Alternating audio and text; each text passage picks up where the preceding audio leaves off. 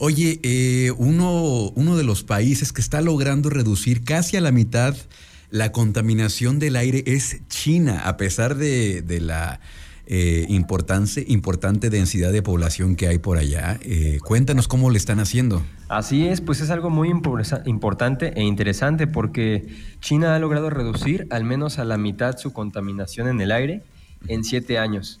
Y esto pues es bastante llamativo porque pues sabemos, China es un país densamente poblado, muy muy industrializado y pues además de que es un mercado altamente consumidor, pues también eso le lleva a requerir grandes cantidades de energía. Y como sabemos, pues la energía es una de las cosas que más contaminan el medio ambiente y pues el aire al producirse muchas veces por combustibles fósiles. Un estudio de la Universidad de Chicago, del Instituto de Política Energética, nos dice que China redujo su contaminación alrededor del 40% de 2013 a 2020.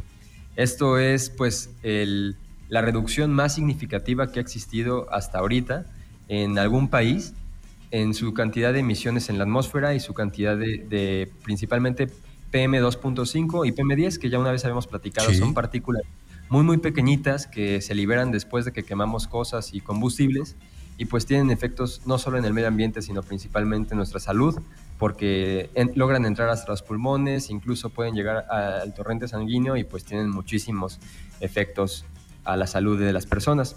Y pues China ha logrado reducir esta contaminación hasta el 40%.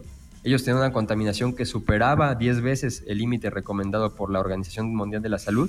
Y pues una vez que, que empezaron a ver estos efectos tanto en el ambiente como en su población, pues fue que empezaron un proyecto y unos programas gubernamentales para reducir drásticamente esta presencia de contaminantes en el aire. Este plan se llamó el Plan de Acción Nacional por la Calidad del Aire y pues en él invirtieron millones de dólares, alrededor de 270 mil millones de dólares, para poder reducir la contaminación en su país. Okay. Esto pues principalmente, como ya te decía, pues la energía sabemos que viene de, de los combustibles fósiles muchas veces, y pues China era un país más de estos. China creció a partir del siglo XX, principalmente por la industria del carbón, después ya se fue diversificando en las industrias que pues sabemos que tiene como la manufactura, pero pues era una de sus industrias más importantes el carbón y una forma básica para ellos de generar energía pues era a través de centrales termoeléctricas que funcionaban a partir de carbón. Entonces, ¿qué fue lo que hizo el gobierno? Pues apostar por las energías renovables, apostar por, terminar con las centrales de carbón y pues empezaron a clausurar muchas de las centrales de, carbón que rodeaban a sus ciudades, empezaron a clausurar minas de carbón y pues empezaron a, cambiar mucho su, su, enfoque de generación de energía eléctrica.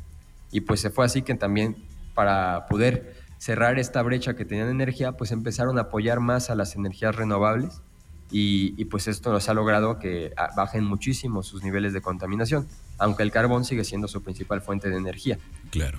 Oye, estamos hablando de que es el primer caso de un país que logra reducir de esta manera tan significativa la contaminación del aire, ¿verdad? Es la primera vez que se ve algo así de, de drástica esa reducción. Exactamente, y además de que fue muy drástica la reducción, fue muy rápido. Ellos en siete años hicieron lo que Estados Unidos le llevó alrededor de 17, 20 años lograr. Entonces, pues podemos ver que, que sí le metieron prisa, sí se pusieron a, trabajar y a, apurarse, porque pues ya no era solo un problema del medio ambiente, sino que se estaba ya convirtiendo en un problema de salud pública. Y pues sabemos que sus ciudades, donde están densamente poblados, es donde más estaba la contaminación. Entonces, imagínate la cantidad de personas enfermas que empezaron a tener, pues por estos niveles tan altos. Y además de eso, pues no solo fue los combustibles fósiles, hicieron muchas medidas, por ejemplo, redujeron la capacidad de su industria de producir hierro y acero. Entre 2016 eh, y 2017 disminuyeron 100 millones de toneladas de acero en su producción. Y esto no es porque les falte acero o porque ya no puedan producirlo, sino que pues por el gobierno, por diversas iniciativas gubernamentales, se obligó a las empresas a reducir su cantidad de, producción de acero. También hicieron algunas otras cosas como sacar de circulación los carros más contaminantes, este, imponer medidas para que solo pueda circular un cierto número de, autos al día en las ciudades y pues muchas cosas muy restrictivas, pero pues que al final han tenido un impacto muy positivo porque se, se dice también en el estudio que si China continúa con este nivel de reducción de contaminantes, estaría agregando hasta cuatro años de vida a su población, es decir, cuatro años de esperanza de vida más por poder respirar un aire más limpio y sigue siendo un aire bastante contaminado. Claro. Y creo que también la, mucho del éxito es la manera en cómo se maneja el gobierno chino, ¿no? Son muy estrictos, no hay, no hay puntos medios allá con ellos y pues ahí está el, el éxito que han tenido eh, apostándole sobre todo, como dices, energías limpias, Nico, que aquí le hemos platicado muchas veces. Eh, y bueno, pues las restricciones que ha puesto el gobierno, seguramente muy, muy severas, muy duras. Y como dices, cerrando eh, plantas y, y apostándole pues a las energías limpias, ¿no? Ahí está la respuesta. Sí, pues sabemos que las energías limpias no son lo ideal, siguen contaminando, todo sigue teniendo cierta huella de carbono, pero pues son mucho mejores que las energías fósiles, ¿no? Y aquí vemos un claro ejemplo de que, pues sí, con un poco de mano dura del gobierno también y, pues con energías limpias se pudo reducir bastante su contaminación.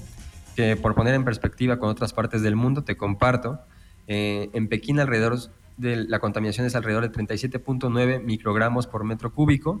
En la Ciudad de México tenemos alrededor de 20.7, es decir, 17 microgramos menos en Nueva York son 9 microgramos y en ciudades como Londres llegan a ser alrededor de 6.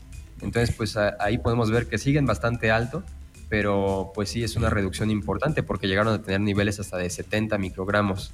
Hay países incluso que están mucho peor, como el caso de la India, donde llegan a tener 100 microgramos por metro cúbico, que es más de 20 veces el límite y pues es unas 5 veces más que la Ciudad de México. Entonces, pues es muchísima contaminación, no, creo que nunca hemos estado en una situación así, al menos la mayoría de, los mexicanos, pero pues vemos un, panorama en el que sabemos qué se tiene que hacer para, para reducir estos niveles de contaminación.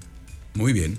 Pues muchas gracias, Nico. Como siempre, es muy valiosa su colaboración a ustedes en EcoScience Lab. ¿Cómo los podemos encontrar en redes sociales? Nos pueden encontrar en todas las redes, Facebook, Twitter e Instagram, como EcoScience Lab. Ahí estamos para cualquier duda, comentario y también pues haciendo algunas dinámicas para el lanzamiento de nuestros productos. Gracias Nico, un abrazo y acá nos escuchamos la próxima semana en Cero Emisiones. Gracias.